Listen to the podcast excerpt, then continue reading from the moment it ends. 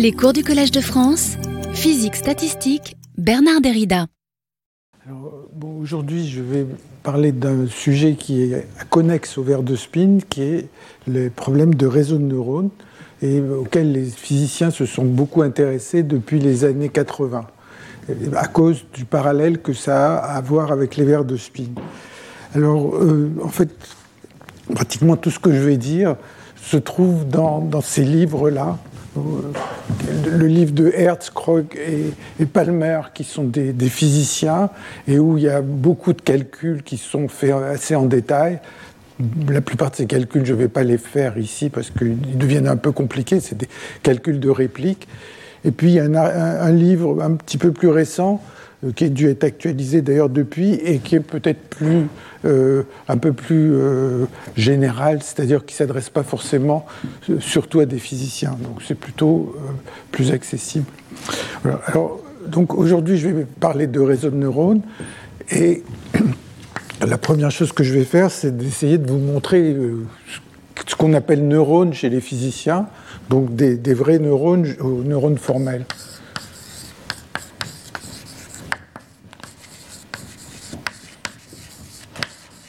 Neurones formels.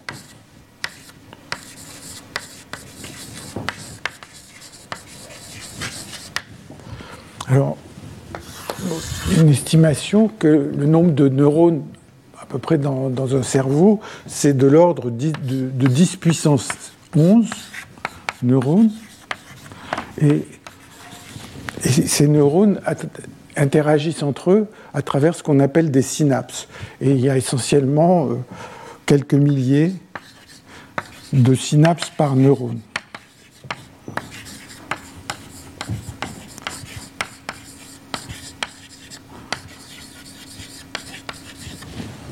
Donc c'est un système assez connecté, très connecté, et l'état d'un neurone dépend de son potentiel électrique et son potentiel électrique par rapport à son environnement.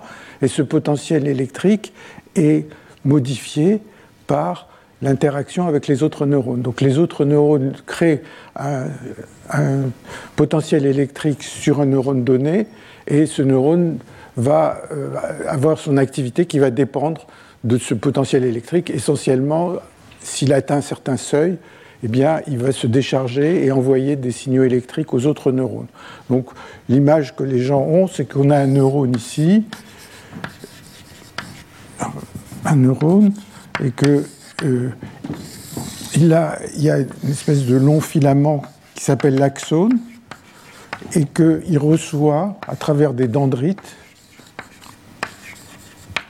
des informations des autres neurones. Essentiellement, ce qui se passe, c'est que les autres neurones ont chacun leur axone et que euh, euh, le synapse qui se trouve ici va, euh, va transmettre le potentiel électrique qui aura circulé le long de cet axone à ce neurone, et ce neurone va, d'une certaine manière, intégrer les potentiels électriques créés par tous les autres et va décider de, se décharger euh, ou pas.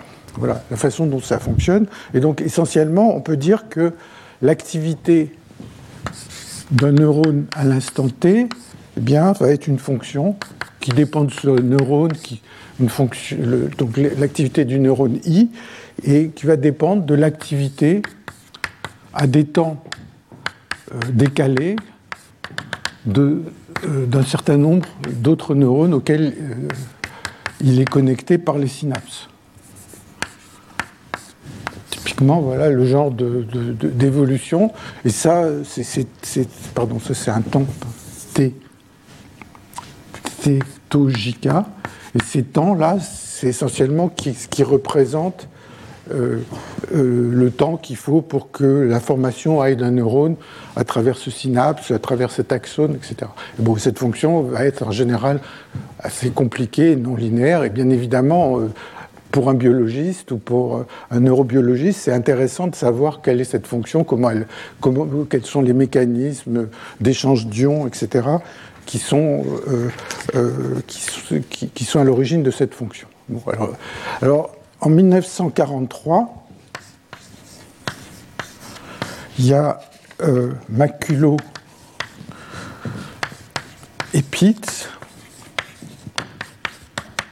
qui ont proposé des, qui sont en fait des, euh, ce qu'on va voir. Enfin, ce qui se passe, c'est que beaucoup des gens qui ont contribué à euh, développer ces théories de neurones formels, en fait, sont des psychologues. C'est pas des, des, ingénieurs au départ. Et alors, bon, bah, et Pitts, ils, considèrent que l'état d'un neurone va être euh, modélisé par une variable, par exemple binaire, et que à l'instant t plus 1, donc on va faire comme si tous ces temps de décalage, on va simplifier, euh, eh bien l'état du neurone à l'instant t plus 1, donc il vaut plus 1 ou moins 1, ça va être le signe de somme de WJ, de WIJ, euh, SJ de T, moins éventuellement un θ I. Donc essentiellement on fait comme si tous les, décalages temporels qui sont là étaient les mêmes. Et puis, on prend une fonction non linéaire, une des plus simples qu'on puisse imaginer, avec un certain seuil. Donc ça, c'est euh, l'exemple le, plus simple d'un neurone euh, artificiel.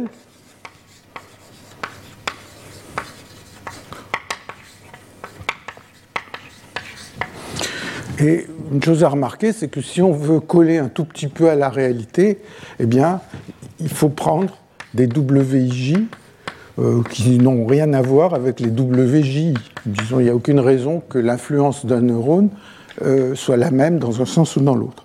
Alors, la chose qui fait que ce, ce, type de système ressemble beaucoup au verre de spin, c'est que les interactions entre les neurones sont de, type varié.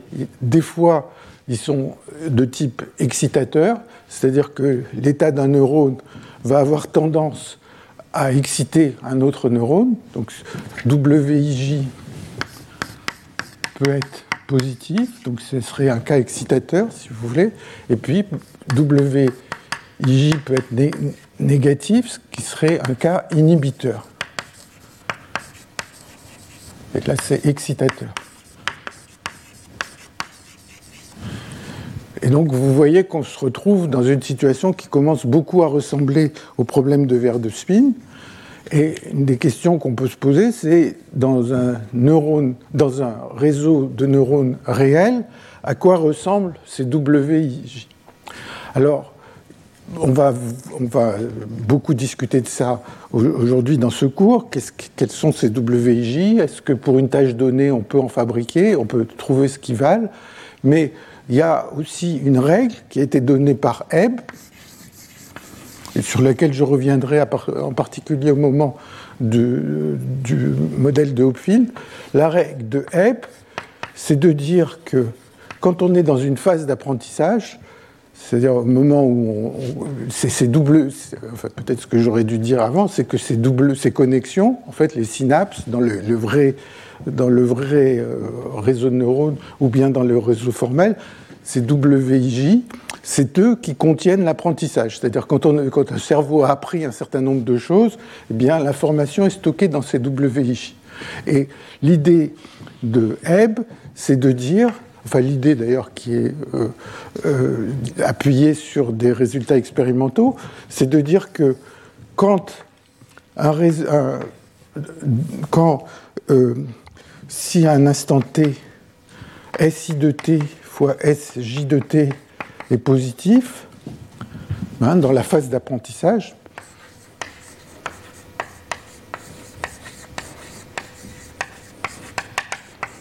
Donc si dans la phase d'apprentissage, à un certain moment, deux neurones sont actifs en même temps, alors ça a tendance à augmenter le WIJ. Donc par exemple, les neurones, comment il pourrait se faire qu'ils soient actifs en même temps? Imaginons que euh, ça soit des neurones de perception. Eh bien, bon, il va y avoir certaines corrélations qui vont faire que pendant la phase d'apprentissage, les, les, couplages augmentent, le, le synapse augmente, et si euh, c'est négatif, il diminue. Donc on, reviendra sur cette règle de Hebb, on, verra comment elle apparaît dans certains calculs et qu'est-ce qu'on peut faire avec? Euh, alors, donc la, chose importante, hein, c'est quand même de retenir que le plus souvent les WIJ et les WJI sont asymétriques, mais euh, dans certains modèles qu'on verra, en particulier dans le modèle de Hopfield, eh ben, c'est quelque chose qui est beaucoup plus calqué sur la théorie des verres de spin, et donc en fait on oubliera cette condition. Mais en général, euh, euh, il y a cette propriété. Alors, d'asymétrie des, synapses. Alors, une fois qu'un réseau a appris, donc si on a une phase d'apprentissage, les W vont évoluer selon les exemples qui auront été appris. Et à partir de ce moment-là, bah, c'est un peu comme ce qui se passe quand on avance en âge. Ben, on apprend de moins en moins de choses. Pardon, les W diminuent dans ce cas-là. Et on apprend de moins en moins de choses, mais on, a toute cette connaissance qui permet de, généraliser, de, de, répondre à des questions auxquelles euh, on n'avait pas été confronté précédemment. Alors, euh, donc ça, c'est juste un peu pour vous, introduire les réseaux de neurones, essentiellement de dire, bon, au départ, c'est quelque chose d'assez compliqué, et les modèles que les gens regardent sont, de ce type, le plus souvent. Alors, alors euh, il y a différents types de réseaux que les gens ont considérés, et dont je vais parler aujourd'hui et un peu la prochaine fois. Il y a des réseaux où tous les neurones sont connectés entre eux,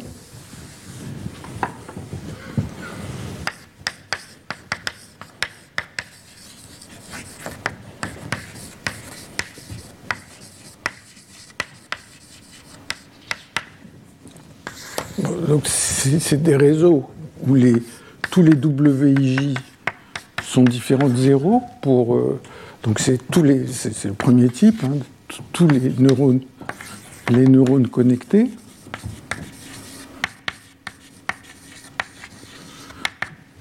Et euh, essentiellement, le, modèle de Hopfield sera de ce type. J'en parlerai euh, plus tard tout à l'heure.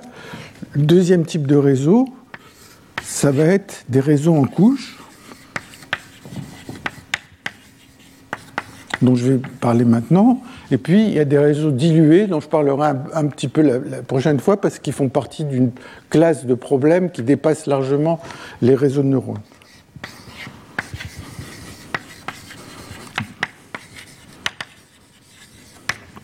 Alors, je vais, parler des réseaux en couches, parce que c'est un des, un des problèmes les plus, euh, étudiés, et en particulier, euh, en fait, toutes les questions d'intelligence artificielle en fait reposent sur ces réseaux en couches. Alors, un réseau en couche, il ressemble à la chose suivante. Vous avez des neurones d'entrée, par exemple dans, la vraie vie, ça serait par exemple les, neurones qui sont au fond de la rétine ou bien euh, dans la réception des sons, des choses comme ça. Donc vous avez un certain nombre de réseaux de, neurones d'entrée, S2, SN. Il y a des unités cachées.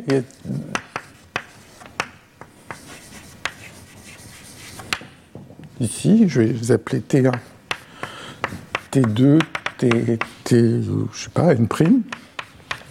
Et puis, il y a, des, il y a la sortie, a, qui est un certain résultat qui sort de là. Et les, les unités cachées, j'ai fait une seule couche, mais il pourrait y avoir plusieurs couches. Et donc, le système reçoit des informations du monde extérieur et déduit une certaine conclusion ou, a une certaine action à la fin. Ici, j'ai mis un seul neurone de sortie, mais on peut en mettre beaucoup si on souhaite.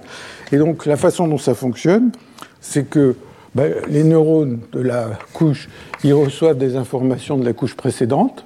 Après, on peut décider de savoir s'ils reçoivent de toute la couche précédente ou de quelques-uns. Et puis, euh, le neurone de sortie, il reçoit des informations euh, de, euh, des neurones des couches cachées, s'il y en a plusieurs ou une seule. Alors, donc, typiquement, le modèle fonctionne de la manière suivante. Vous, allez avoir que le TI, il va être alors bon, je l'écris. Euh, donc on a des fonctions qui peuvent être les signes, comme j'ai montré tout à l'heure, ou bien des fonctions non linéaires, de manière plus générale, par exemple une tangente hyperbolique, mais enfin vous pouvez prendre n'importe quelle forme de sigmoïde, ça n'a pas, énormément d'importance, tangente hyperbolique de somme de, alors ici il va y avoir des couplages W, là il va y avoir des couplages W tilde. De somme. De donc euh, l'état du neurone J, pardon, ça va être somme sur I de WJI fois SI plus θI. Et puis le neurone de sortie, c'est, ça va être une fonction elle-même non linéaire, qui pourrait être un peu différente si on veut, somme de J de W tilde J plus θ tilde. Voilà, typiquement, un réseau en couche va fonctionner de cette manière.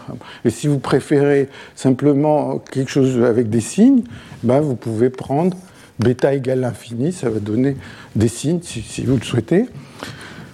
mais la chose qui est très importante, c'est que cette évolution, que les fonctions qui sont prises ici sont non linéaires. Si les fonctions étaient linéaires, bon ben, il y aurait une transformation linéaire de, euh, ce qui se passe à l'entrée euh, vers la sortie. Et donc l'idée, c'est de dire, voilà, mon, réseau de neurones va fonctionner avec ces paramètres, WIJ, donc qui jouent le rôle de ces synapses. Je vais mettre quelque chose à l'entrée et je vais avoir une réponse à la sortie. Par exemple, un cas qui serait très facile, je pense que tout le monde, si je pourrais mettre ici un nombre en binaire, savoir s'il est pair ou impair. Et la question, ce serait que le réseau de neurones me dise s'il est pair ou impair, et les W me, enfin, on peut trouver facilement des W qui vont me sortir ici si c'est pair ou impair. Il suffit de regarder le dernier chiffre en binaire. Je peux rentrer des nombres qui sont des entiers à, nouveau ici en, en, binaire, et je peux demander est-ce que le nombre est premier ou pas. Ça va être un réseau plus compliqué. Donc, alors, une fois que vous avez votre réseau de neurones, eh bien, euh, qu'est-ce que vous voudriez qu'il fasse? Eh bien, qu'il apprenne un certain nombre d'exemples. Donc, vous avez cette, façon de fonctionner, vous mettez quelque chose à l'entrée, vous avez un résultat, et maintenant, vous, commencez avec une suite d'exemples que on veut apprendre des exemples.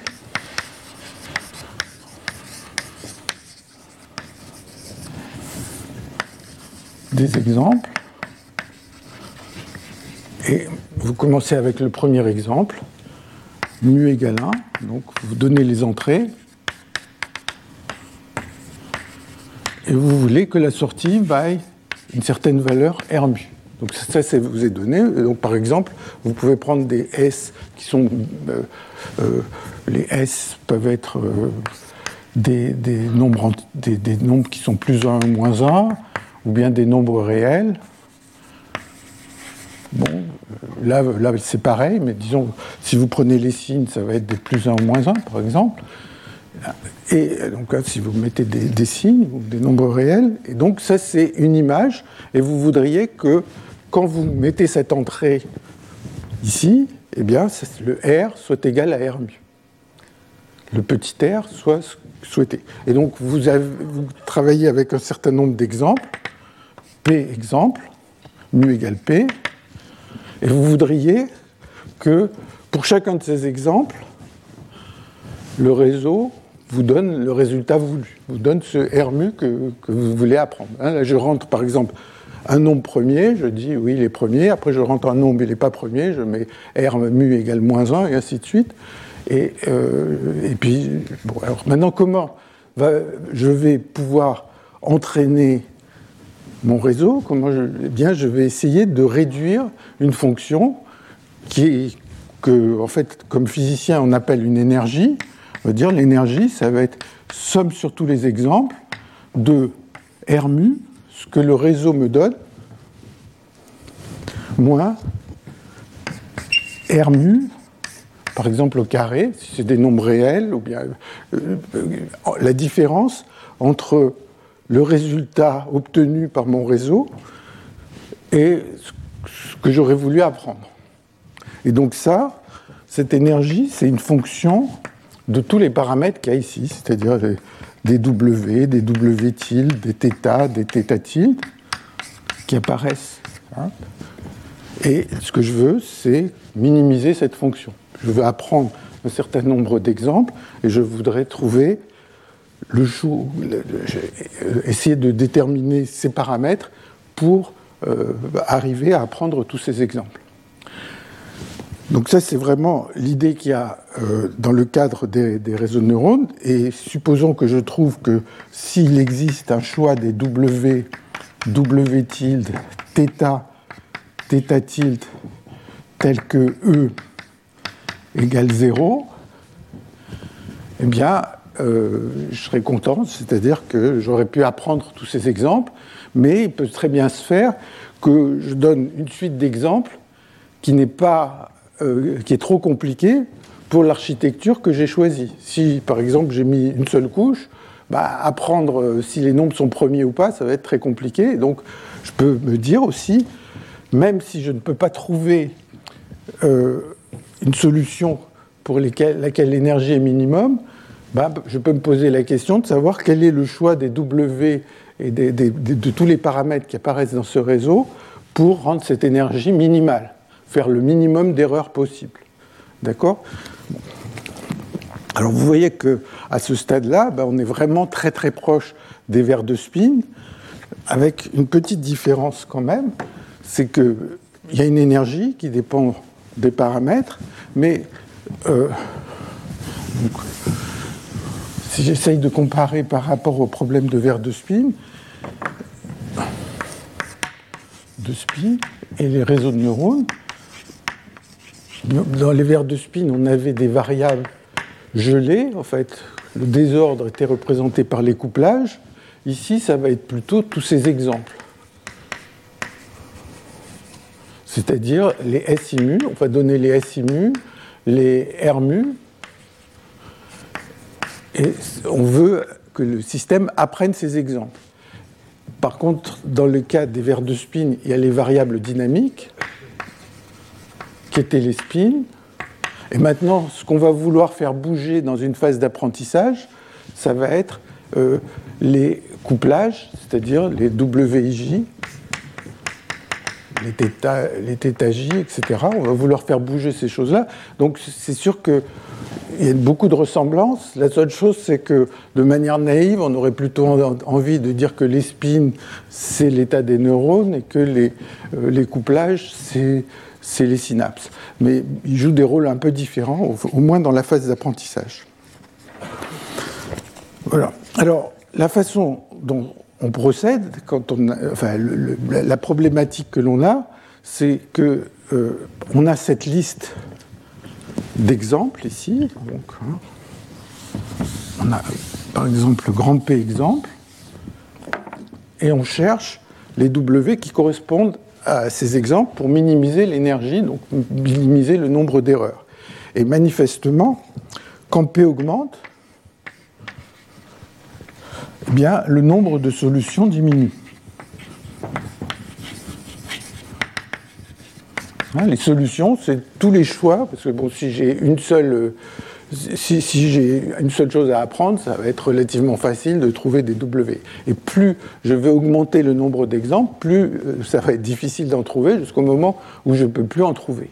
Et donc, il y a une capacité, le, plus souvent, c'est ce qu'on voit dans, tous les exemples euh, dont je vais parler plus tard, c'est qu'il va y avoir un nombre critique euh, d'images que l'on peut apprendre.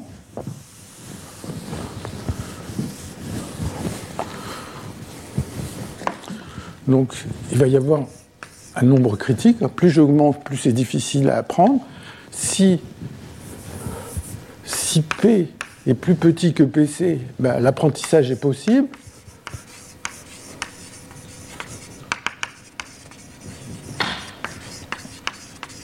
Et le type de question qu'on peut se poser, c'est euh, à quoi ressemblent les solutions?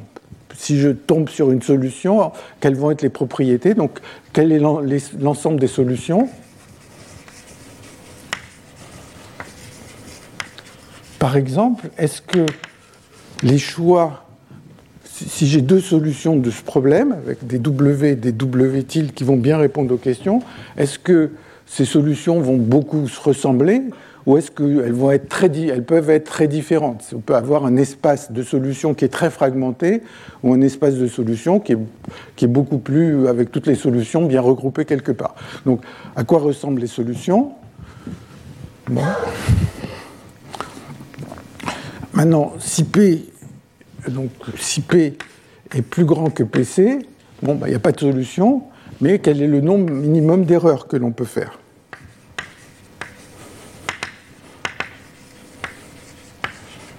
Donc ce nombre minimum d'erreurs, hein, manifestement, c'est un problème comme les verres de spin, chercher le minimum d'énergie d'un problème. alors après, euh, il y a toutes sortes de variations sur ce thème. Par exemple, on peut considérer, on peut avoir des cas où il y a une certaine structure sur les images que l'on cherche à apprendre. Par exemple, elles peuvent être corrélées. Il peut y avoir toutes sortes de choses. Et donc, il y a, un nombre plus ou moins infini euh, de façons de, questions qu'on peut se poser. Maintenant, quand il y a une solution, peut-être une chose que euh, quel est l'ensemble des solutions et quand il y a une solution, quand P est plus petit que PC, la question c'est est-ce que comment on va trouver les W ici? Alors la, façon la plus la façon de force brute, si vous voulez, c'est de dire je prends cette énergie, l'énergie qui est le nombre d'erreurs, qui va dépendre de ces W, alors, quand on veut faire, comme je dis, la force brute, c'est mieux d'avoir des fonctions qui, euh, qui euh, continuent, pas des choses discontinues. Et puis on va varier un peu. On fait par exemple des méthodes de descente de gradient, c'est-à-dire on va regarder l'erreur en fonction de ces W, et puis on va essayer de voir quel est un minimum. Mais si le paysage est compliqué, eh bien on peut tomber sur un minimum qui est un minimum local et ne pas forcément arriver au minimum absolu pour minimiser le nombre d'erreurs. Donc, ça, c'est vraiment euh, des, choses qui peuvent se produire. Alors, historiquement, il y a un problème de réseau en couche qui a été beaucoup étudié, et euh, en particulier, enfin depuis très, longtemps, mais en particulier par les physiciens, parce qu'il est suffisamment simple pour qu'on puisse mettre en œuvre un certain nombre de méthodes. Et ce, ce modèle, c'est le perceptron. Et ce modèle, il a été proposé, à nouveau, je crois que c'est un, un psychologue, c'est par Rosenblatt en 1957. Donc c'est le réseau en couche le plus simple que vous pouvez imaginer, c'est d'imaginer que vous avez une entrée, S1, Sn, comme tout à l'heure, et une sortie directe. Et la façon dont ça fonctionne, c'est le signe il va y avoir des, couplages donc qui, vont relier le, site, le, neurone W1 WI, donc qui vont relier le neurone SI à la sortie, et c'est par exemple simplement le signe de WI SI plus θI si on veut, mais je ne veux pas le mettre parce que euh, c'est un peu plus simple. Et donc, euh, on peut imaginer que, puisque c'est le signe, ben R, le résultat va être plus 1 ou moins 1, et puis les entrées ben, peuvent être euh, plus 1 ou moins 1, les ou bien réelles. En fait, souvent, euh, selon le calcul que l'on fait, euh, on préférera avoir quelque chose de réel ou de, ou de binaire. Et un cas du point de vue théorique sur lequel euh, beaucoup de gens encore travaillent, en particulier sur le plan mathématique, c'est ce qu'on appelle le perceptron binaire.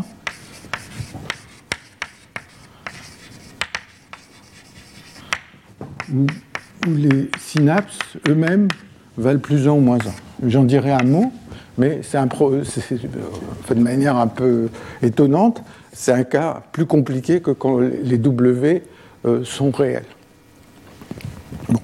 Alors, même question que tout à l'heure, on prend P exemple. Donc la donnée de S des entrées et de la sortie souhaité.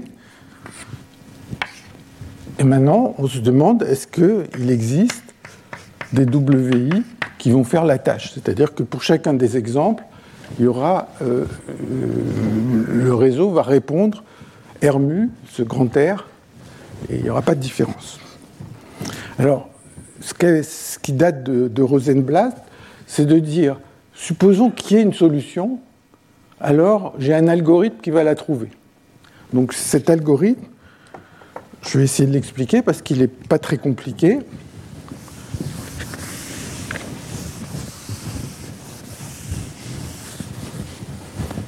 Donc, euh, en, général, il y a peut-être une solution, un choix des WI qui va faire que pour tous les exemples, ils répondent correctement, mais euh, éventuellement, euh, ce n'est pas forcément facile de le trouver. Donc, le résultat, l'algorithme, c'est la chose suivante.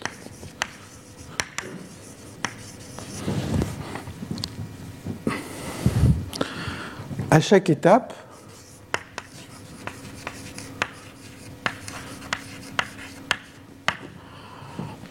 on, regarde les exemples, on regarde ce, qu'on voudrait trouver pour l'exemple et ce que le réseau donne. Par exemple, on peut commencer avec un, peu n'importe quoi ici, et on regarde ce que. On va faire quelque chose.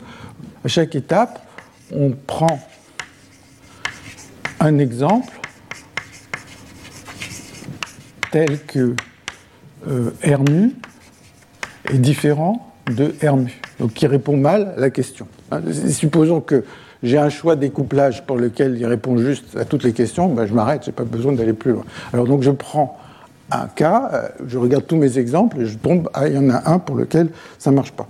Alors maintenant, il actualise le couplage en disant le couplage vaut ça plus R mu S mu. Donc il modifie le couplage de cette manière et donc, il va faire ça un grand nombre de fois. Bon, disons, toute la problématique, c'est que quand il va modifier ce couplage, eh bien, euh, des, exemples ici où il répondait juste vont peut-être devenir faux. Parce que comme il modifie les couplages, eh bien, ça peut altérer la réponse que ça donne sur les autres, euh, sur les autres euh, images. Donc, au bout d'un certain temps, bien, la valeur des WI, il y aura les WI initiaux, bon, que, je vais oublier parce que c'est quelque chose de tout petit, si vous voulez, et puis il va y avoir la valeur que ça va prendre, c'est R mu mu.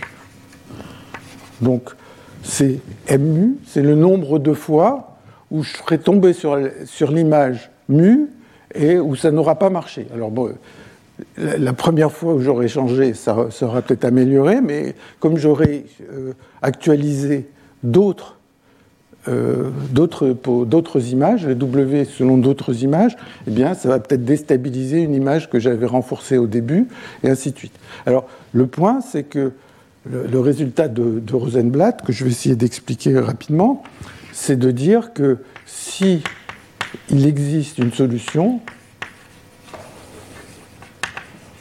alors par cet algorithme, on la trouve en un nombre fini d'étapes. Forcément, au bout si je fais cette actualisation, eh bien, les MU ne peuvent pas croître indéfiniment.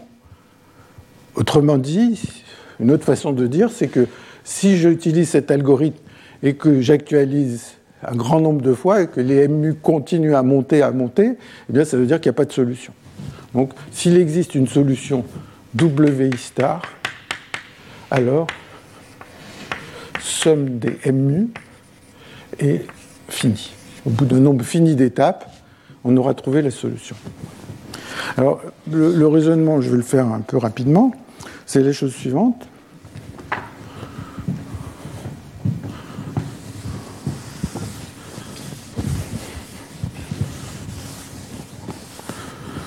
Alors, donc, on va supposer, on suppose qu'il existe une solution une solution, c'est-à-dire des poids WI étoiles tels que ça répond juste à, toutes les images qui ont été proposées. Donc j'ai P images. Chacune est caractérisée par son entrée et sa sortie. Et euh, je, suppose que je réponds juste à ça. Ça veut dire qu'il y a un nombre D qui va être le minimum sur tous les mu de euh, somme sur i de wi star si mu fois r mu, que ce nombre-là, il est positif, puisque le signe de cette somme, est le même que R mu, donc il y a un nom, euh, si je regarde pour chaque image, ce nombre nombre-là est positif, et comme euh, il y a une solution, bah, c'est vrai, c'est positif pour toutes les images, donc ce nombre est positif. Donc ça c'est facile. Et alors le raisonnement, il va consister à deux choses. La première chose, les deux choses sont relativement élémentaires, c'est de montrer que somme des W, WI star, eh bien, il augmente plus vite que la somme des MU fois D. Donc, c'est-à-dire le nombre total de fois où j'aurais fait des changements. Chaque fois que je fais un changement, il y a MU, il y a un nombre total de changements, et donc il va y avoir une première chose qui va consister à dire que si je regarde le produit scalaire entre euh, la vraie solution et le W que j'ai, ben, chaque fois que j'actualise, euh, au bout d'un certain nombre d'actualisations, ça va augmenter comme ça, ça va augmenter quand même. Et la deuxième chose que je vais montrer, c'est que somme sur i des wi carré, il est plus petit que un grand A fois m, où m est le nombre total de, le nombre total d'actualisations. Alors là, ça me dit que le vecteur double. Donc ces deux choses me disent que le m ne peut pas augmenter indéfiniment. Parce que là, ça me dit que la norme du vecteur w augmente comme m, puisque wi star il ne bouge pas. Et là, elle me dit que la norme du, w ne peut pas augmenter plus vite que racine de m. Donc forcément, il y a un m euh, il y a m pour lequel euh, ça va s'arrêter, puisque sinon, si m devenait très, infini, bah, ces deux choses seraient contradictoires. Donc, comment on voit ça? Bien.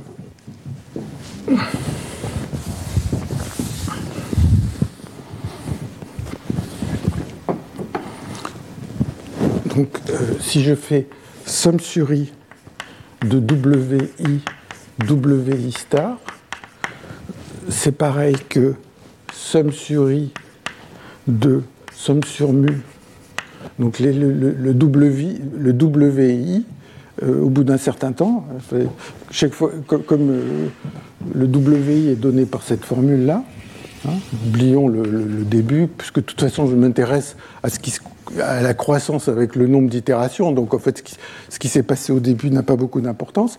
Donc c'est somme sur mu de m mu, R mu, SI mu, fois W I star.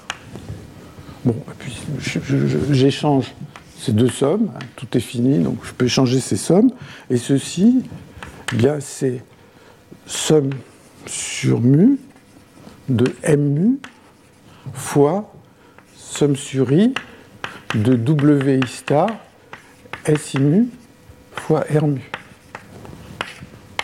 Et ça, c'est plus grand, hein, puisqu'il y a ce nombre D là, ça c'est plus grand que D fois M. Y, y, a le mu qui rend ça minimum, donc c'est plus, grand que D fois M. Donc ça c'est euh, la première chose. Et la deuxième chose, c'est euh,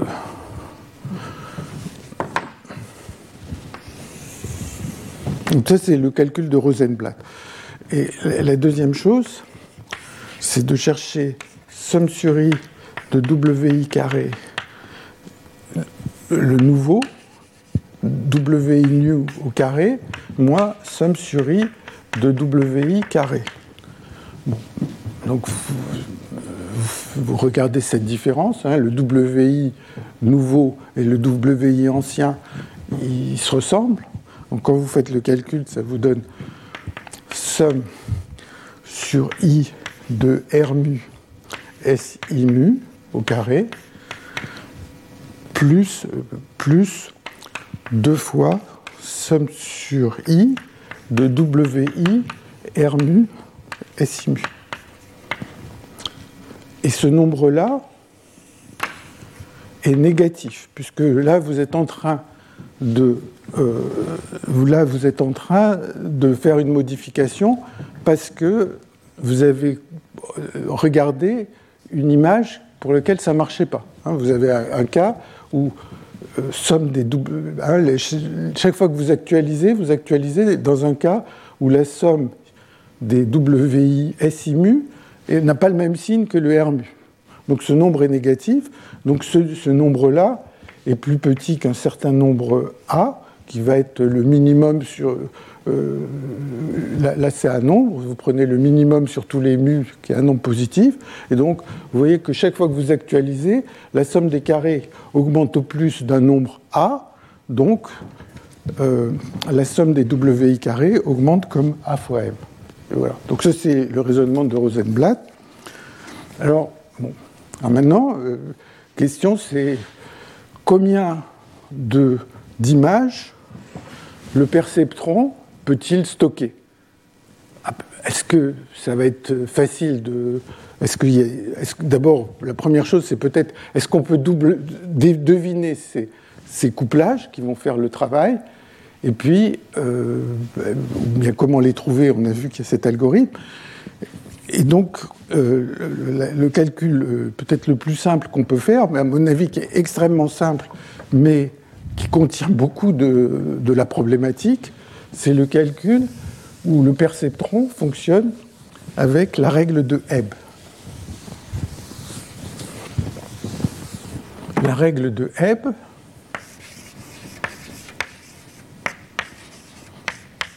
donc à nouveau Hebb quelqu'un dans les années 40, bah, c'est de dire on va deviner les W. Qu'est-ce qu'on va mettre pour les W? La règle de Hebb, pour le, dans le cas du perceptron, serait de dire les W, ça va être somme sur toutes les images que je veux apprendre de SI mu R mu. Hein, tout à l'heure, je vous ai dit chaque fois que chaque fois qu'il y a une image euh, qu'on veut apprendre, eh bien ça, ça a tendance à renforcer le synapse. Donc W, c'est le synapse, et c'est donné par ça. Et maintenant, on peut se poser la question, donc voilà les W, et maintenant je voudrais savoir, pour ce choix des W, quelle est la performance de ce, euh, euh, perceptron? Et donc je vais imaginer que je prends P exemple, et donc je vais d'une part avoir le R mu, pour un exemple, et le R mu, petit r, qui est la réponse que donne euh, mon réseau. Et, donc ce que je voudrais, c'est calculer R mu fois R mu. Si ceci vaut 1, eh bien, euh, ça sera appris. Si ceci vaut moins 1, ça ne sera pas appris. Et donc, cette quantité, elle vaut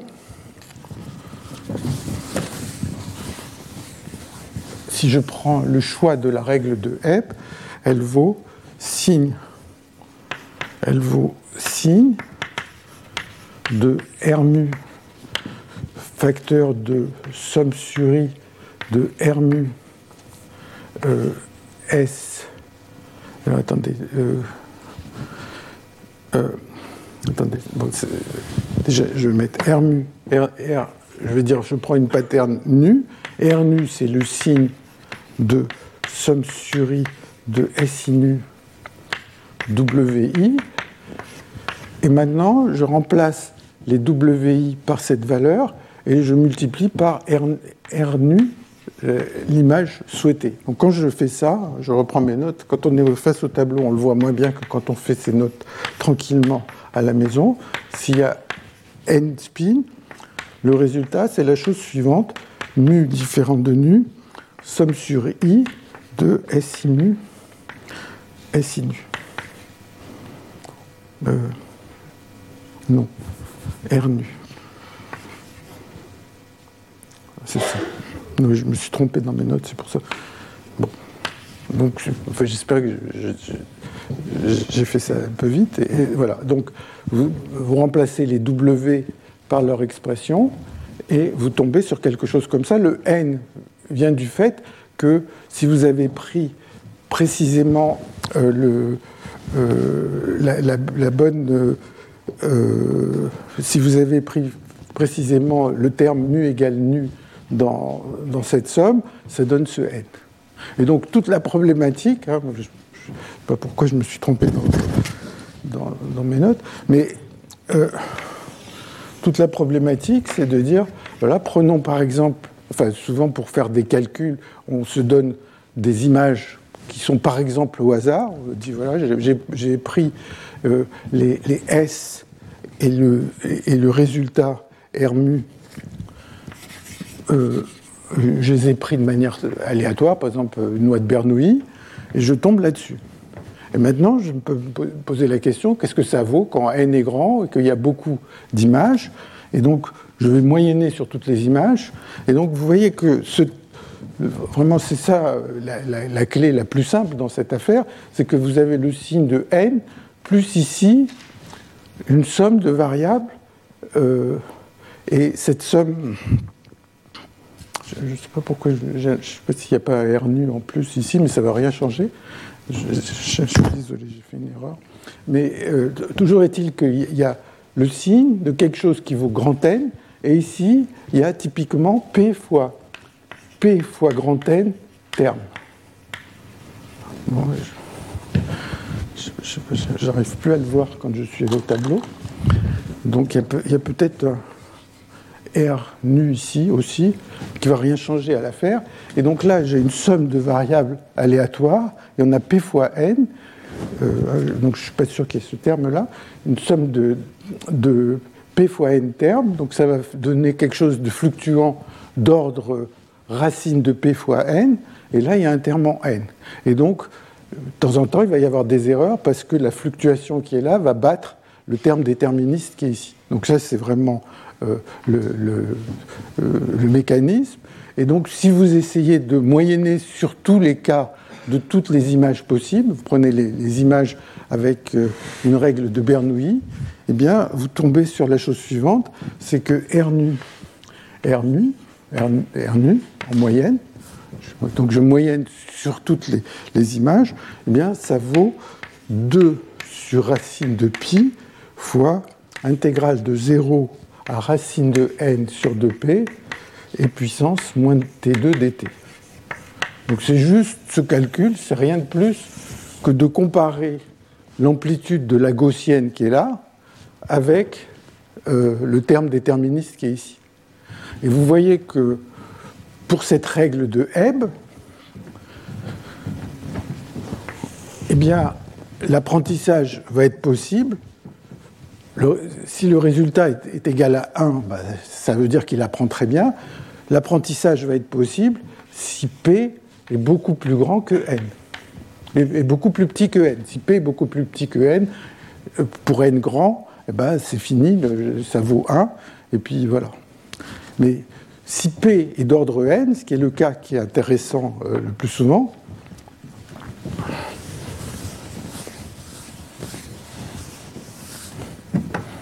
si P est égal à alpha n, donc on essaye d'apprendre un nombre euh, d'images qui est proportionnel au nombre de neurones, eh bien ici on va avoir un nombre.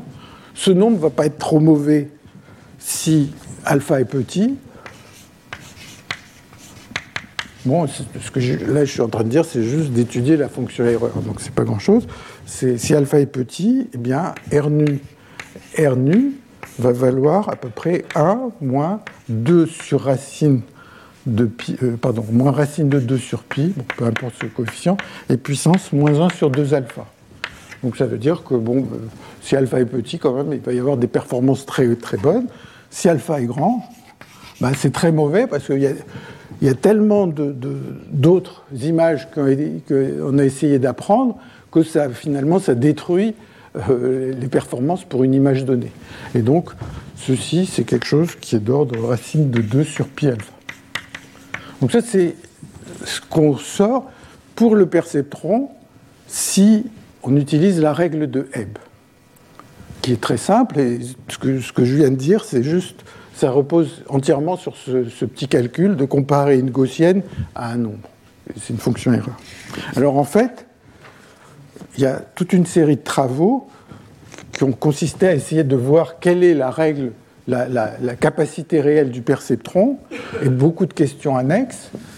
Et donc, c'est ce dont je vais parler maintenant. Et on va voir que, en particulier pour l'exemple que j'ai décrit là, alpha critique, il vaut 2. C'est-à-dire que jusqu'à une valeur alpha critique qui vaut 2, eh bien, on peut apprendre parfaitement les erreurs. Alors, quand je dis on peut apprendre parfaitement, c'est on peut apprendre avec probabilité 1. C'est-à-dire que les, entrées ici, bon, bah, quand n est grand, bah, il y, a beaucoup de choix de ces entrées, et avec probabilité 1, on peut faire cet apprentissage. Donc, la capacité du perceptron, comme je le disais, en fait, il y a toute une série de travaux, enfin, pour les physiciens, qui reposent sur une approche qui est très empruntée à ce qu'on fait pour les verres de spin, c'est-à-dire en utilisant la méthode des répliques. Ici, c'est un petit peu plus compliqué, mais c'est vraiment basé là-dessus. Et cette euh, théorie, elle a été développée par Elisabeth Gardner, dans les années 87-89. En fait, Elisabeth, euh, j'ai eu la chance de travailler avec elle, et en fait, elle est disparue en 88, mais elle a fait ses travaux vraiment euh, à la fin de sa vie, qui était très courte. Et donc, un des résultats qui est obtenu, qui était connu auparavant, mais euh, c'est de montrer que ce alpha c égale 2 pour le cas où les WI sont réels. Et puis il y a des calculs de réplique aussi où le alpha C vaut à peu près 0,83 euh, pour les WI qui valent plus 1 ou moins 1. Donc si on prend le perceptron binaire, euh, les WI valent plus 1 ou moins 1 et le euh, alpha C est égal à 0,83. Et ça, cette valeur, elle est due à un travail de Kraut et, Mézard. Et c'est encore un sujet qui fait couler de l'encre chez les mathématiciens, de savoir si la théorie qui a été faite là correspond à la vérité ou bien si c'est juste une approximation. Alors juste un petit commentaire, c'est qu'il se passe, quand on fait ce calcul euh, comme a fait Elisabeth pour ces problèmes-là, en fait, il se passe la même chose que ce qui se passe pour euh, le cas de, la, méthode de, la solution de Sherrington-Kirkpatrick dont j'avais parlé dans un cours précédent, c'est que si on prend la solution réplica symétrique, alors on trouve alpha c égale 4 sur pi pour le, pour euh, le cas binaire, et on trouve une entropie négative. Bon, entropie négative, mais aussi le alpha c égale 4 sur pi, les deux choses sont impossibles. Pourquoi? Parce que euh, forcément, il y a une borne totalement évidente qui est que alpha c doit être plus petit que 1. Et la raison, elle est extrêmement simple. C'est-à-dire qu'on veut mémoriser un certain nombre d'images, et pour chaque image, on a un nombre binaire qu'on veut retenir. Et donc si j'ai P images, il faut quand même que quelque part dans le réseau, il y ait P nombres binaires qui apparaissent. Et je peux, si alpha était plus grand que 1, ça voudrait dire que les nombres binaires qui sont les WI pourraient stocker plus d'informations que ce que j'ai donné euh, au départ. Et donc ça, c'est pas possible, il faut forcément que alpha c soit plus petit que 1. Alors, il y a beaucoup de généralisations de ces calculs, mais euh, je, vais, juste euh, vous expliquer, essayer d'expliquer le calcul, le, résultat qui est alpha c égale 2, qui est dû à Cover, donc qui était connu depuis 1965, mais euh, je vais essayer d'expliquer ça. Maintenant, il y a beaucoup de généralisations qui toutes peuvent se faire avec la technique d'Elisabeth, qui est, qui est expliquée dans le livre dont j'ai parlé ici en particulier. Et euh, par exemple, on peut prendre des cas où les, images sont corrélées, mais un cas qui, qui est assez intéressant, c'est le cas où l'apprentissage se fait avec un maître. Donc vous avez un élève, ici, vous avez un maître, et la différence entre l'élève et le maître, c'est que l'élève fonctionne avec ses, euh, ses, couplages et le maître a lui-même ses propres couplages. Donc chacun fonctionne avec R égale sin égale égale sin de somme sur J de WJ, SJ, euh, SJ. Hein, les S, ils sont ici. Et donc, la règle, c'est que le maître dit, ne dit pas à l'élève ce qu'il a dans sa tête, mais il lui dit, voilà, je prends le premier exemple, voilà le résultat, le deuxième exemple, et ainsi de suite. Alors, si vous y pensez, c'est le problème géométrique est le suivant. Vous avez le maître, donc qui fonctionne avec euh, comme ce perceptron. Donc, je vais, le faire, je vais faire le dessin, mais c'est exactement la même chose. Je vais le faire quand il y a deux neurones. Et euh, le cas de n neurones, c'est essentiellement la même chose. Donc vous avez un maître, et puis ce maître, il prend, donc voilà, ici il y a le zéro, et puis il prend un exemple. Donc un exemple, quand il y a deux neurones, ça va être S1 et S2. Ça c'est l'entrée, s'il y a deux neurones, n égale 2. Et donc il prend un point, S1, S2. Ça, ça va être l'entrée du premier exemple, l'entrée du deuxième exemple, l'entrée du troisième exemple, quatrième, cinquième exemple. Et puis il va dire la réponse pour, ces exemples-là doit être plus. La réponse pour, euh, pour ces exemples-là doit être moins, parce que le maître, il a ses W à lui, qui sont là, et là c'est le signe, donc c'est de quel côté d'une droite ou d'un plan on peut se trouver. Donc le maître a ses, les W du maître, c'est les W I du maître, et puis il choisit un exemple au hasard, il dit voilà, pour telle entrée, il faut faire ceci, pour telle entrée, il faut, faire, il faut répondre plus ou il faut répondre moins. Et l'élève, lui, ce qu'il sait, c'est juste ce que le maître lui a dit. Et donc, l'élève, il sait qu'il faut répondre. Il, regarde les exemples que le maître lui a enseignés et euh, il sait qu'il faut répondre euh, rouge euh, pour ces points-là, bleu pour les autres, mais il a, il a une certaine flexibilité. Il peut faire ça, par exemple. Il n'a pas forcément les mêmes couplages. Et donc, quand le maître va poser une nouvelle question, quelque part par là, dire maintenant, euh, est-ce qu'il va faire un examen? Il va dire voilà. Alors, euh, l'élève, il peut avoir euh, juste ou faux, selon la façon dont le W de la, droite ou le plan des W de l'élève se situe par rapport au maître. Alors il y a un calcul qui est facile, à deux dimensions, mais qui est exactement le même à toutes dimensions, c'est que la probabilité de généraliser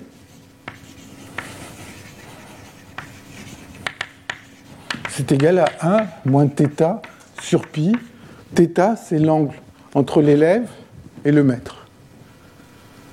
Hein, donc il y, a une certaine région si le maître est, là et l'élève est là, bah, si je tombe dans cet angle, bah, la, généralisation sera fausse.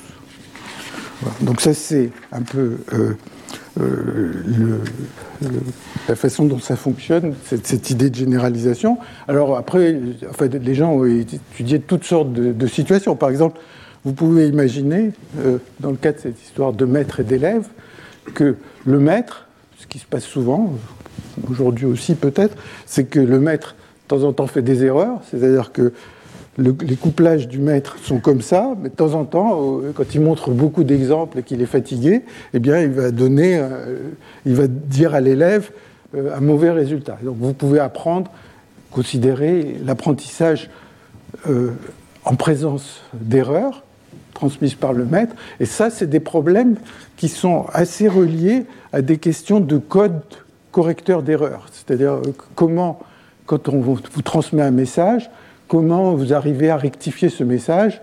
Euh, et ça, toutes les, lignes de communication euh, ont besoin de codes de correcteur d'erreur. Alors, ce que je vais faire, euh, je vais parler du modèle de Hopfield dans, dans, un instant, mais ce que je vais essayer de faire, c'est juste de vous présenter le résultat de Cover, qui date donc de 65, qui est très bien expliqué dans, le livre de Hertz, Krug et Palmer dont j'ai parlé tout à l'heure.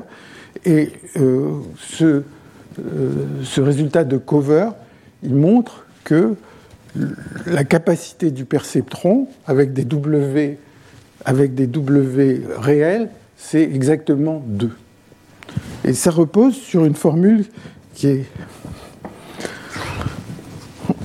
qui est la suivante. Donc ça, c'est le calcul de cover.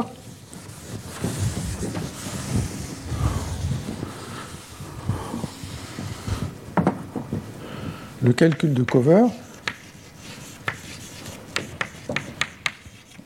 c'est de dire, voilà, prenons P point dans l'espace. Je mets P point n'importe où dans l'espace. En fait, euh, comme vous allez le voir, la seule chose qui compte, c'est... Euh, vous pouvez les mettre sur une sphère si vous voulez. Donc vous avez un espace de dimension n, c'est la dimension de l'espace, et P, c'est le nombre de points. Et donc n, c'est aussi dans ce problème-là le nombre de neurones d'entrée.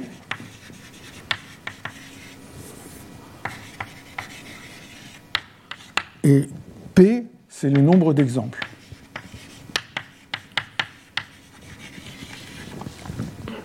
Bon, donc la raison pour laquelle je regarde ce problème, c'est parce que c'est le même que celui-là. Donc vous avez P points dans un espace de dimension n. Maintenant, ces points, vous les coloriez en bleu ou en rouge, comme vous voulez. Chaque point, vous décidez s'il est bleu ou rouge. Et vous posez la question, probabilité qu'il existe un plan qui sépare les bleus des rouges.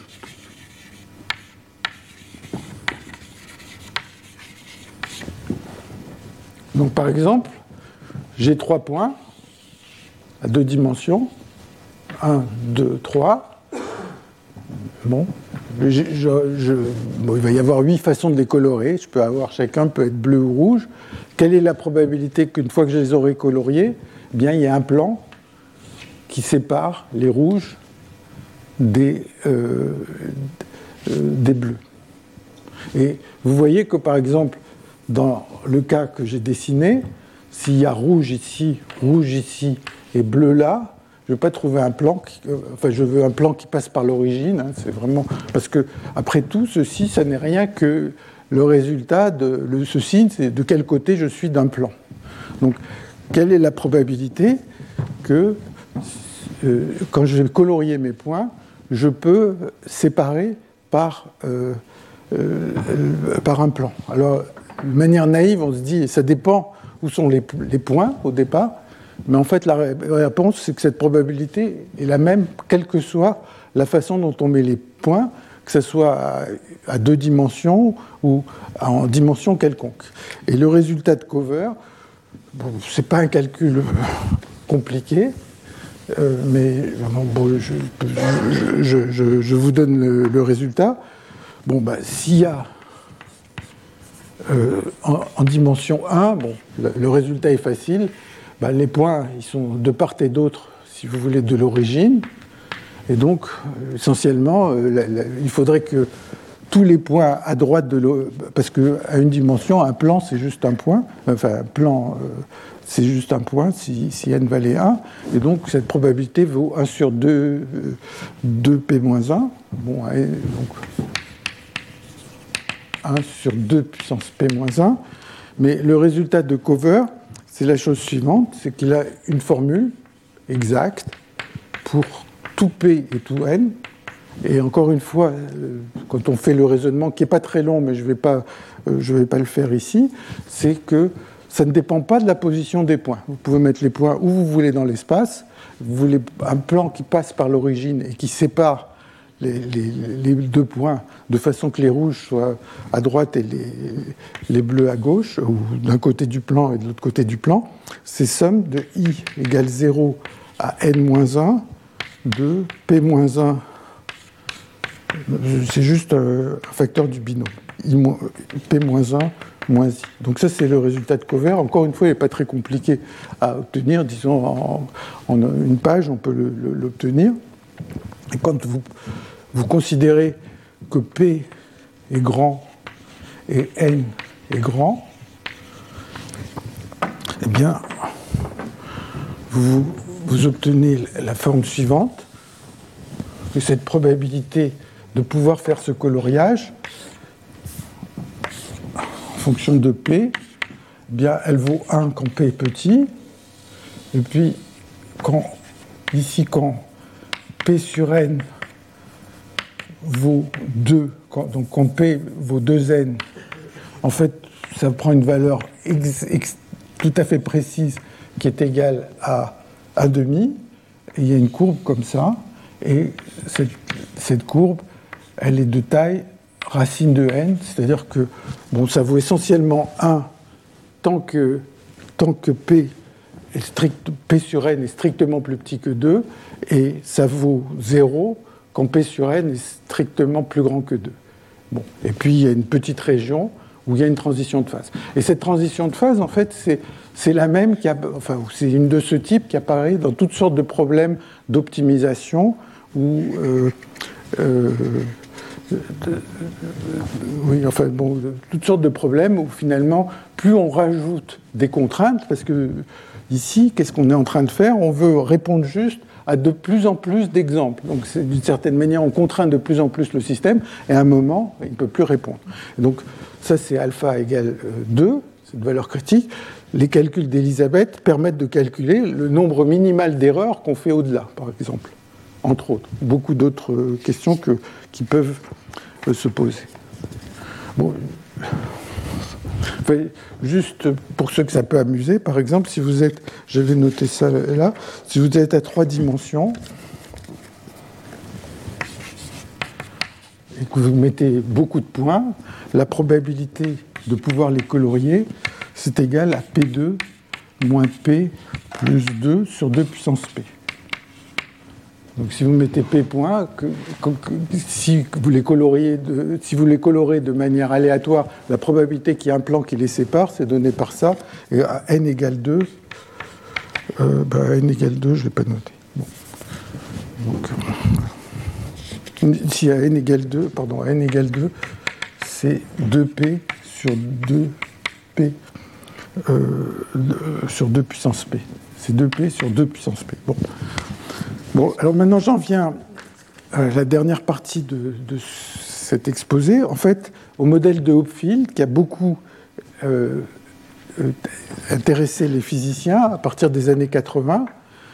Et donc Hopfield, lui, c'est un physicien. Et il y a ce modèle de Hopfield qui a été proposé en 82.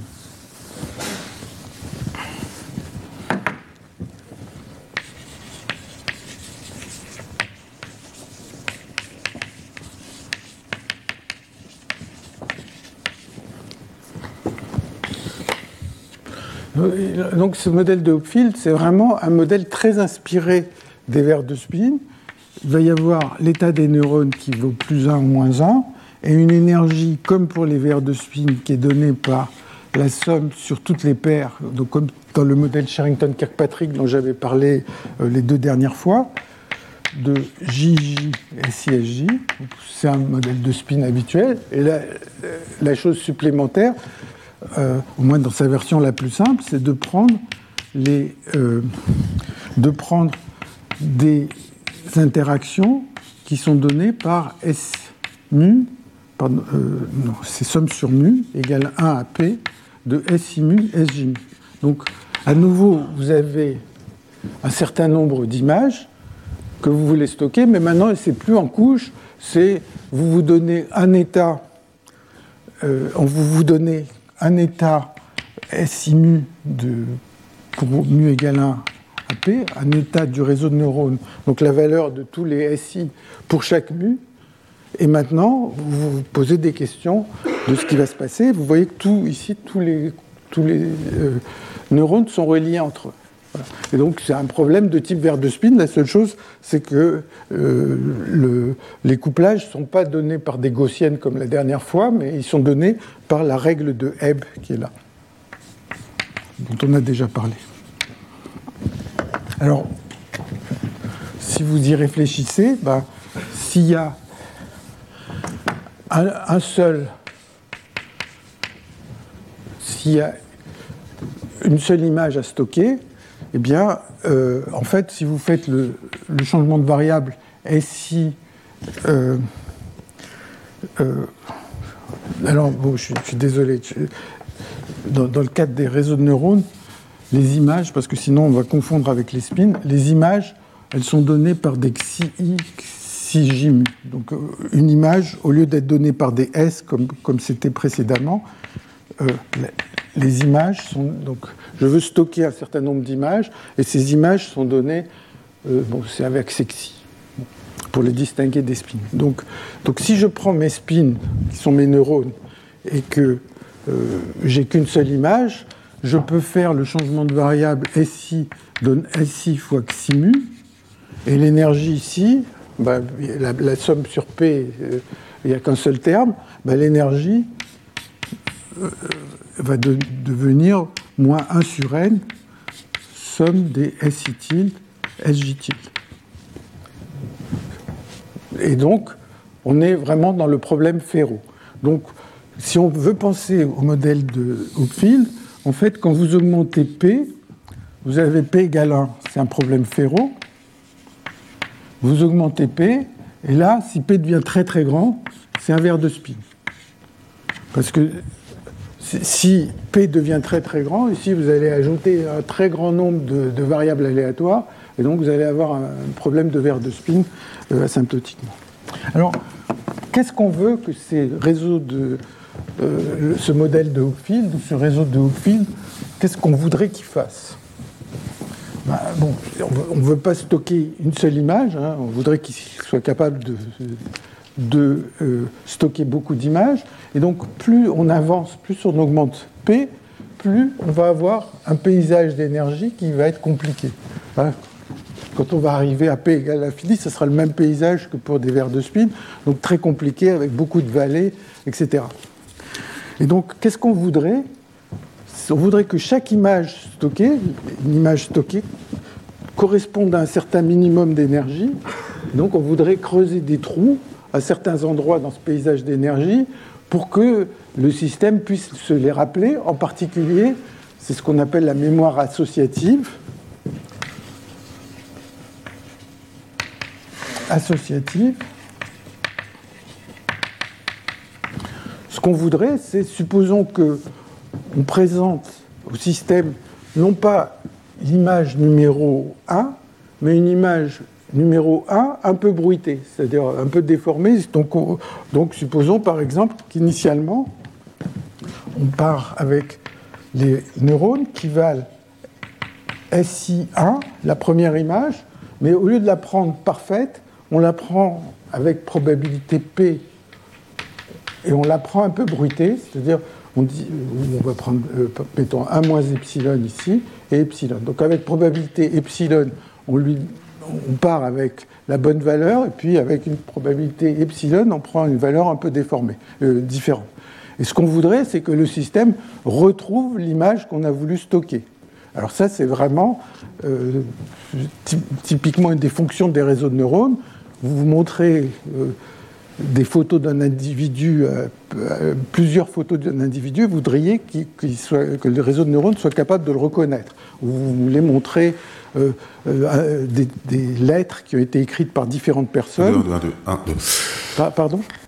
Alors, donc, ce qu'on voudrait, c'est que, c'est ce que notre cerveau fait tout le temps, c'est-à-dire, vous, vous regardez, vous, vous rencontrez quelqu'un que vous avez déjà, que vous connaissez, que vous avez déjà vu à plusieurs reprises, son visage tel qu'il est le jour où vous le rencontrez à nouveau n'est pas identique à ce que vous avez vu auparavant. Il est un peu bruité. D'abord, il a vieilli, et puis il a une barbe ou il a plus de barbe, ou des choses comme ça, mais malgré tout, vous arrivez à le reconnaître. Donc, en général, vous, vous avez une, entrée, des, neurones d'entrée qui ont des valeurs pas exactement celles que vous avez vues auparavant. Et malgré tout, vous êtes capable de reconnaître. Et l'idée, c'est que vous avez ce paysage compliqué dans le cadre du modèle de Hopfield, et vous voudriez qu'il y ait des attracteurs, ou il y ait des minima, qui se, euh, qui se trouvent près des images que vous avez, euh, que vous avez apprises. Donc c'est le problème de la reconnaissance et la reconnaissance de l'écriture, des choses comme ça. Alors l'image qu'on peut s'en faire, c'est la chose suivante. Vous avez l'espace des neurones, SI I égale 1 à n, donc c'est un espace de haute dimension. Si, les neurones prennent des valeurs plus 1 ou moins 1, c'est un hypercube à très haute dimension. S'ils prennent des valeurs continues, eh bien, ça va être euh, euh, tout, l'espace euh, R puissance n. Et maintenant, dans donc cet espace, évidemment, de haute dimension, je ne peux pas le dessiner, mais ça, c'est l'espace de tous les, tous les, les neurones possibles. Donc un point, c'est la donnée de tous ces neurones. Ce que vous voudriez, c'est qu'il y ait une première image que vous avez stockée et que, d'une certaine manière, il y ait un attracteur autour de cette image. Et puis, vous voulez stocker une autre image, eh bien, vous voulez avoir un attracteur près de cette image. Et puis, ainsi de suite pour la deuxième image, et la troisième image, et ainsi de suite. Donc ça, c'est le but recherché. Et ce que vous voudriez, c'est que, d'une part, l'attracteur, vous ayez une vallée, que cette vallée, elle descende et elle arrive pile sur les images que vous avez, euh, que, que, vous avez voulu stocker. Par exemple, en utilisant cette règle de Hebb. En fait, ce qui se passe, c'est un peu ce qui se passe, par exemple, quand vous avez des, euh, des météorites qui arrivent sur la Lune. Chacune creuse un petit cratère, mais comme c'est complètement bombardé, bah, il y a certains cratères qui vont être euh, modifiés, qui vont être déformés par l'arrivée des autres cratères. Et si vous bombardez trop, bah, les, cratères, les cratères qu'il y avait au début vont complètement disparaître. Donc ça, ça se traduit ici par le fait qu'il apparaît en plus des attracteurs spurieux, c'est-à-dire des choses que vous n'avez pas du tout voulu stocker, et plus P augmente, plus les attracteurs spurieux vont euh, envahir, euh, vont envahir l'espace jusqu'au moment où il y en aura tellement que finalement il n'y aura plus ces attracteurs. Donc si P augmente, il y a un moment où le système ne peut plus, euh, ne peut plus fonctionner. Ça c'est une première chose. Et la deuxième chose, donc il y a les minima spurieux,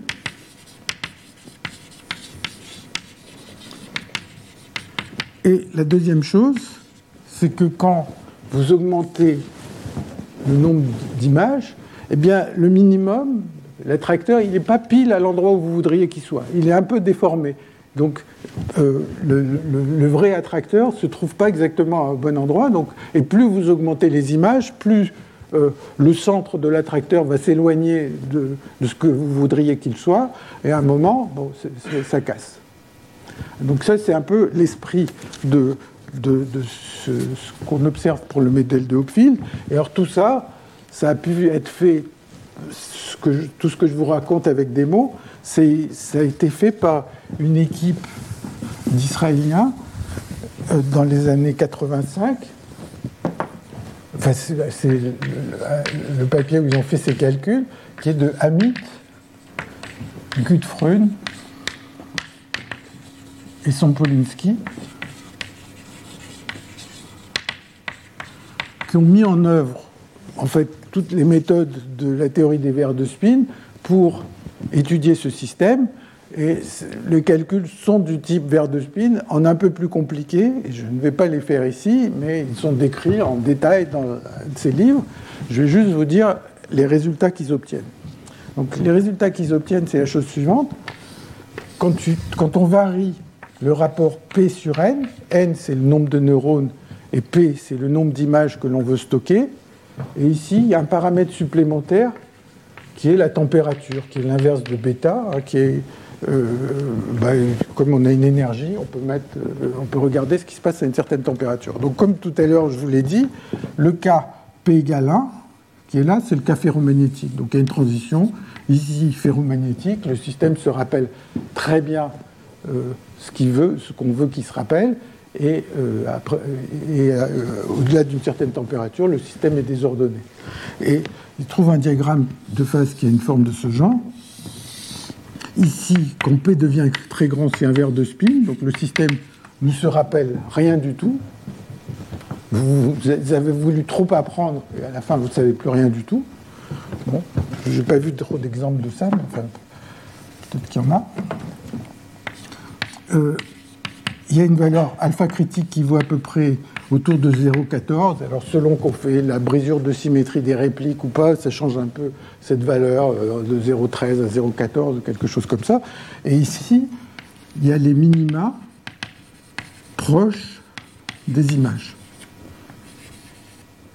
C'est-à-dire que dans cette région, le système fonctionne relativement bien. Et en fait, dans le calcul qu'ils ont fait, il, la, transition à ce alpha C est d'une certaine manière catastrophique. C'est-à-dire que, supposons que j'ai essayé de stocker une image, donc je m'intéresse à un attracteur ici, et je regarde la distance entre cet attracteur et ce que je voudrais qu'il soit. C'est-à-dire, je voudrais que l'attracteur soit exactement l'image que j'ai souhaité, mais à cause de l'effet de tous les autres euh, images, ça a un peu déformé le paysage, et donc le centre de l'attracteur n'est pas exactement au bon endroit. Et quand vous essayez de calculer ça, donc euh, le recouvrement entre l'image et l'attracteur, image attracteur, Bon, bah, s'il y a très peu d'images, ça vaut 1. Et puis quand vous augmentez alpha, ça diminue. Et il y a un moment où ça tombe d'une manière brutale. Et là, ça fait quelque chose, je ne me souviens plus du chiffre, mais typiquement 98 ou 95% Donc essentiellement, ça fonctionne bien. Et puis à un moment, quand vous utilisez cette règle de Hebb, eh bien, ça ne fonctionne plus. Bon, alors, pour terminer, eh bien, je vais regarder, discuter, parce que ce phénomène, en fait, je vais discuter le cas où P est, fini et N devient grand. Donc c'est essentiellement dans, les deux diagrammes que, je suis que, que j'ai dessiné, je suis sur ce point. P vaut 1, vaut 2, vaut 3, et puis euh, je suis là. malgré tout, il va se passer des choses intéressantes quand vous essayez de stocker un petit nombre d'images. Et je vais essayer de vous montrer ce qui se passe. Je vais terminer avec ça aujourd'hui. Donc, le point, c'est je prends ce modèle ici, et maintenant, je prends la règle de Hebb. C'est un problème de type de, spin avec tous les spins connectés entre eux, et je euh, m'intéresse à ce qui va se passer, et en particulier, je vais m'intéresser à la dynamique de ces systèmes. Alors j'ai assez peu parlé de la dynamique jusqu'à présent, donc je vais faire une dynamique qui ressemble beaucoup à celle du perceptron.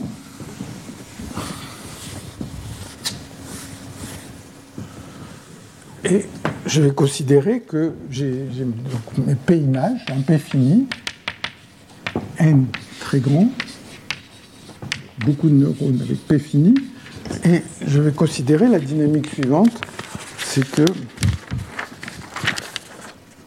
Euh, je vais noter ici. Euh,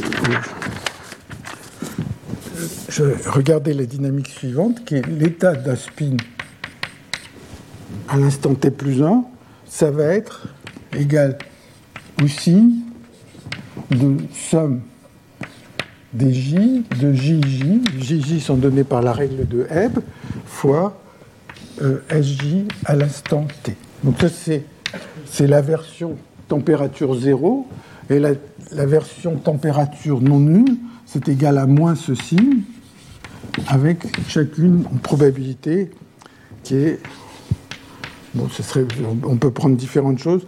Bon, quand on veut vraiment coller à la physique statistique, on va prendre une probabilité qui est e puissance bêta, valeur absolue de hi, sur e puissance bêta, valeur absolue de hi, plus e puissance moins, ou alors je vais mettre 2 ici, 2 là, plus 1, et hi, c'est égal à, ça, à cette chose-là. donc on peut considérer ou la version à température zéro, bêta tend vers l'infini, ce sera le signe, ou bien euh, la, version à température finie, ou de temps en temps, bah, par l'agitation thermique, ou thermique pour le physicien, peut-être que euh, en, biologie c'est le bruit euh, environnant qui est dû au fonctionnement biologique, eh bien il y aura de temps en temps des, des petites erreurs.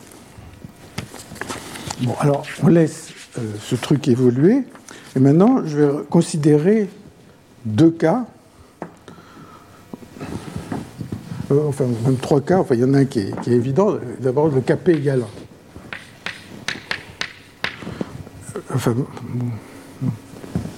avant de faire ça, juste un mot, c'est euh, en fait quand P est fini et N est très très grand, en fait le champ moyen le plus naïf fonctionne. C'est-à-dire que P fini, et n tend vers l'infini,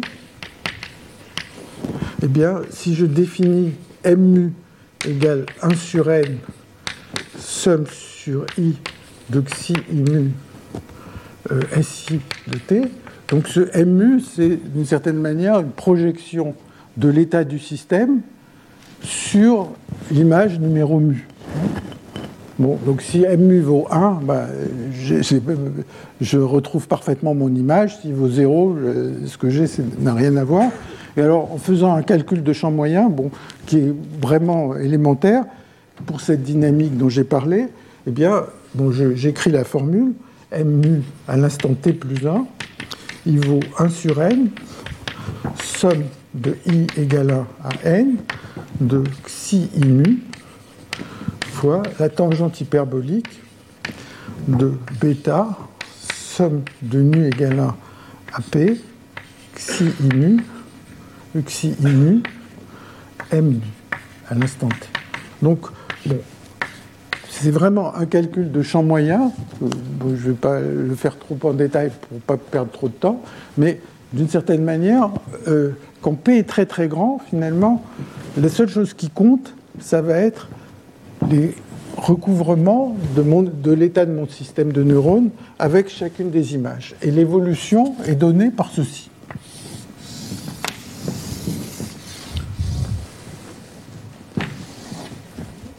Donc vous pouvez prendre P égale 10, et prendre des images non corrélées ou corrélées entre elles, comme vous voulez, et ça va être cette évolution.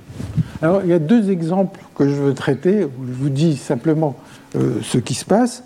Le premier, c'est juste euh, quand il y a deux images. S'il n'y en a qu'une, je vous ai dit tout à l'heure, c'est comme le cas ferromagnétique. Donc, ce n'est pas la peine de, de, refaire le cas ferromagnétique, qui est très élémentaire. Mais supposons qu'il y ait deux images. Eh bien, s'il y a deux images, je prends un cas où les deux images sont corrélées. Donc, P égale 2. Donc ici, il va y avoir une somme de deux termes. Et euh, P égale 2, je prends des images corrélées. Ça veut dire que je vais prendre euh, que le nombre de, de, valeurs ici est égal à nx, le nombre de, le nombre de, de, valeurs pour lesquelles. Est-ce que j'ai mis nx Oui, j'ai mis nx. Et le nombre de valeurs où ça vaut moins, c'est n moins x. Donc j'ai mes deux images, mais vous voyez que si x, si x est proche de 1, c'est la même image. Et si x est proche de 1,5, c'est des images qui n'ont rien à voir les unes avec les autres. Bon, ben, si je fais ça, vous rentrez ça dans les équations, vous allez trouver que M1 à l'instant t plus 1, il vaut x tangente hyperbolique de bêta fois m1 plus m2 à l'instant t plus a moins x tangente hyperbolique de bêta m1 moins m2. Juste en prenant cette formule, et m2, ça va être pareil avec un moins ici. Alors, ça, c'est quelque chose qui est assez intéressant. Vous pouvez vous dire à partir de quand le système va se rappeler? Il va se rappeler s'il a une valeur de M1 non nulle, c'est qu'en itérant, il tombe sur une certaine valeur de M1, il va se rappeler euh, la première image, une valeur de M2, il va se rappeler la deuxième image. Et ce qui se passe pour ce problème, juste en analysant ces deux équations, c'est qu'on tombe sur deux transitions quand vous changez la température. À très haute température, ben, le système ne se rappelle rien du tout, le bruit fait qu'il ne se rappelle rien du tout. Mais il y a une première transition qui est 1 sur bêta C 1 qui est égal à 1 sur I, euh, donc la première transition, la plus haute, qui est égale à X, en fait. Euh, non, c'est 1 sur X, pardon. Donc il y a une première transition pour laquelle, donc, enfin je le dis avec des mots peut-être, il y a deux transitions en température. Donc si je varie la température, il y a une première transition ici, T1, T2. Au-dessus, ne se rappelle rien, donc M1 est égal à M2 égale 0. Vous partez une évolution quelconque, même si vous partez proche de ces images, le bruit va les détruire.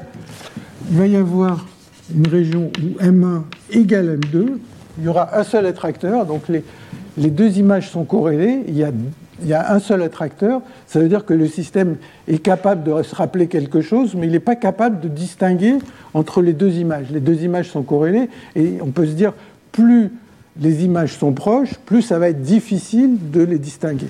Et puis, si vous descendez, vous allez avoir un attracteur avec M1 plus grand que M2, et un autre avec M1 plus petit que M2. Et donc, si vous baissez suffisamment le bruit, eh bien, il va être capable de distinguer les deux images. Donc ça, c'est un premier exemple euh, qui est intéressant. Je vois que mon temps euh, se termine rapidement, donc, euh, enfin même est déjà terminé. Donc je mentionne juste le deuxième exemple.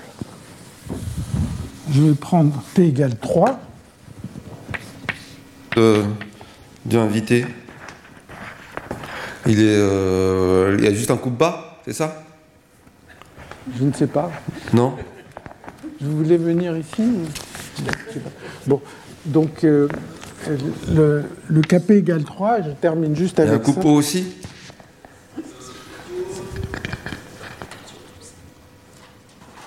Bon, euh, enfin, je, je, termine juste avec le KP égale 3 et bêta égale l'infini donc c'est-à-dire à très basse température. Donc là, c'est juste le signe. Et donc, je, je, prends trois images non corrélées.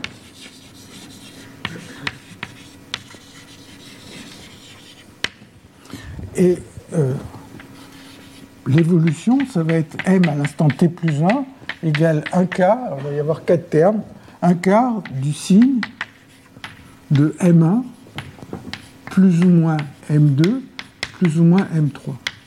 C'est-à-dire, hein, donc je fais la somme sur les plus et les moins. Donc ça veut dire qu'il y a quatre termes. Il y a M1 plus M2 plus M3, M1 plus M2 moins M3. Il y a quatre termes. Maintenant, vous regardez l'évolution de ce système.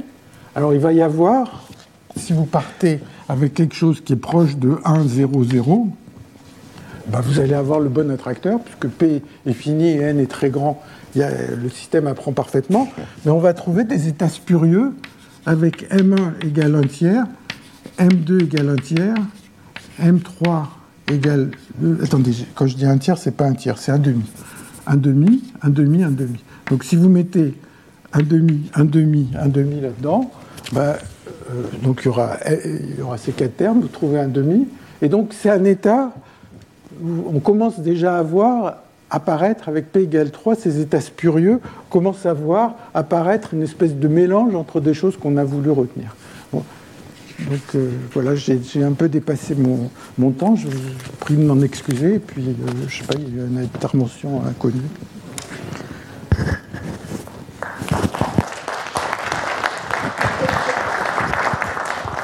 Retrouvez tous les contenus du Collège de France sur www.colège-2-france.fr.